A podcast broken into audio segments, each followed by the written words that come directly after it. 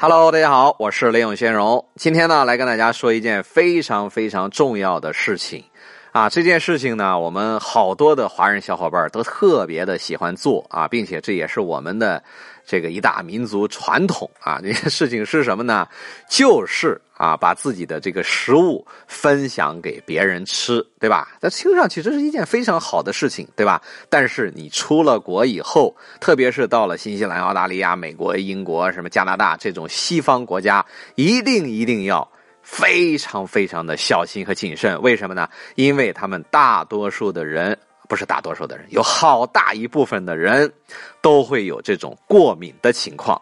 啊，就是他们对食物里面含有坚果的食物啦，含有奶制品的食物啦，含有这种叫谷蛋白，也就是我们所谓的这个面筋的食物啊，真的是这个过敏起来不是只是身上起几个痘子那么简单的事情啊。有的人甚至因为吃了非常非常小的一点点这个花生啊，或者是甚至一点带含有花生油的这种东西，只要一滴。啊，就要了他的小命所以大家一定一定要非常非常的谨慎。这就是为什么你像在新西兰，他的这个呃幼儿园、小学，对吧？他都是禁止这些小孩儿这个就是之间啊，这个互这个分享食物的，哎，就是你各自吃各自的。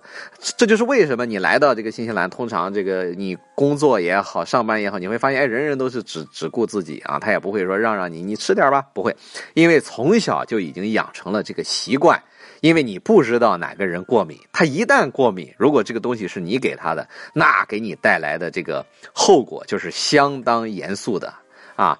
呃，你像他们有的人，这个这个就是这个完全的就是不能吃任何的这种就是坚果类的东西啊，还有的人就是一喝奶或者里面含有一点这个奶制品的这这种东西就会过敏。还有的人就是，你像他有的这些食物上面写的 gluten free，就是叫无谷蛋白食物，就是里面不含面筋啊，因为他只要吃一点，就会发生非常可怕的这个过敏反应啊。所以就是呢，这个其实他们不是矫情啊，就是因为真的是是体质的原因还是基因的问题，咱们不知道啊。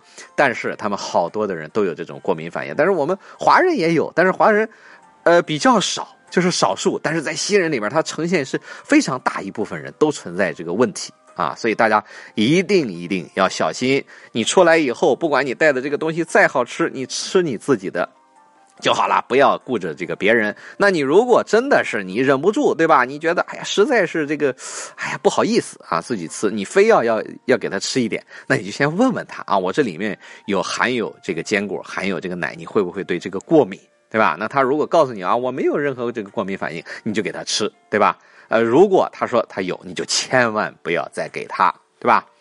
好，那说到这个吃的，那还有一点呢，就是这个药啊。那我们知道，在这个西方国家，它有分这个处方药跟这个非处方药。那你这个，如果你出来以后有什么小伙伴啊，你发现他有这个头疼脑热或者有什么问题啊，刚好你身上有药，对吧？你出于非常的热心，对吧？然后你说，哎，我我我这有药，我给你一个吃吧。如果你给他的这个药是处方药的话，那完了，你可能又会给自己造成。非常大的麻烦，那之后万一他要是说出去了，万一什么的，因为你不是医生啊，你没有处方钱啊，你凭什么让人家这个吃吃你这个？吃你这个药啊，对吧？人家要是吃出毛病来，那你这个罪过可就大了去了，对吧？所以大家一定一定要非常非常的小心。如果哪个朋友发现他有病了，什么你要第一时间啊鼓励他去看医生，对吧？而不是你拿出你的药来给他吃。所以大家一定一定要切记。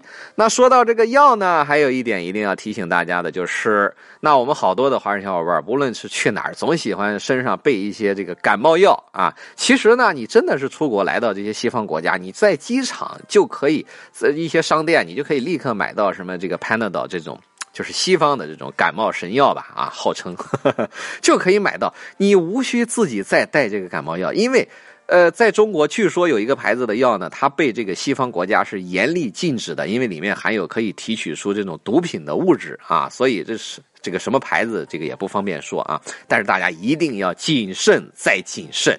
啊，所以就是，当然它不是你吃一点它就有这个毒品，它要需要大量的这个剂量的这个就这个牌子的药，然后混合起来从里面提取出那种毒品啊，所以大家 平时吃的时候也不用担心啊，呃，所以就是你如果真要带带的话，你要非常非常的小心，对吧？还有就是，如果你真的是需要这个药，你是需要的，医生给你的处方药，对吧？然后你真的是在飞机上，在旅途中，你就真的是需要这个药，你一定要记得这个随身要带好医生给你的处方，还有这个翻译件，以备这个海关人员检查的时候，你就给他看，对吧？告诉他，向他证明你这个药是急需的。还有大家无无论任何时候，不管你认为这个药这个有没有啊，这个这个这个什么安全隐患，需不需要申报？这个国家有没有这方面的要求？你通通都要申报啊！这个我之前也跟大家这个强调过。